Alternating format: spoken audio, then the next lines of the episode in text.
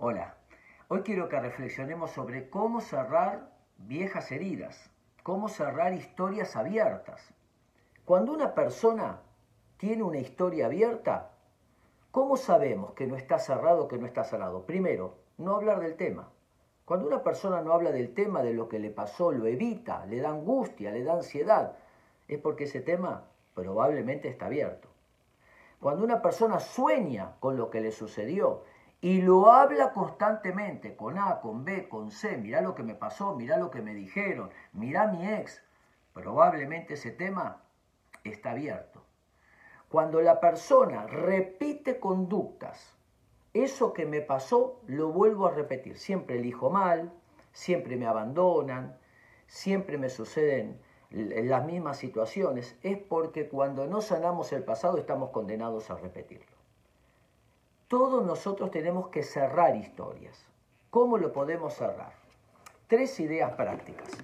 La primera, cartas de despedida.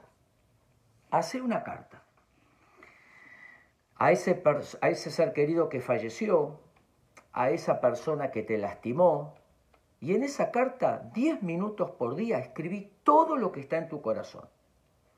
Y al final de la carta, después de una semana, decirle me despido de vos. Esa carta, enterrala o quemala o llevala al baño, rompela y tirala por el inodoro, como un ritual de despedida. Una semana, 10 minutos por día, expresar, sacar, escribir absolutamente todo y hacer este símbolo o esta metáfora que es la carta de despedida. La segunda manera que de cerrar otras viejas historias es el perdón. El perdón es cerrar, el perdonar es liberar a un esclavo y descubrir que somos nosotros. Perdonar es abrir el área de nuestra vida donde estamos reteniendo a quien nos lastimó y echarlo.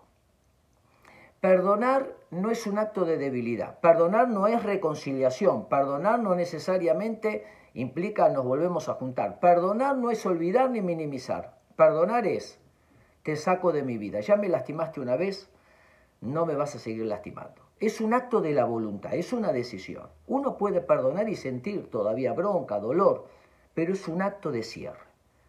Solo los príncipes perdonan. Y el último, la transformación.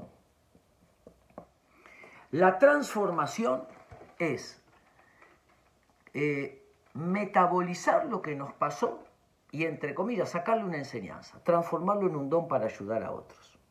Crecer a partir de eso que nos sucedió. Me separé, entonces puedo hacer una carta de despedida o puedo ejercer el acto del perdón o puedo saldarlo y decir, bueno, cosas buenas, cosas malas, cierro acá la historia y crezco a partir de lo que me sucedió. Lo importante es cerrar bien las puertas del pasado para poder abrir bien las puertas del futuro. Si uno deja puertas abiertas en el pasado, probablemente que ese malestar lo llevemos a los nuevos proyectos hacia adelante.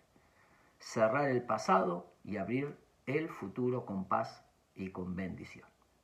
Espero que les sirva.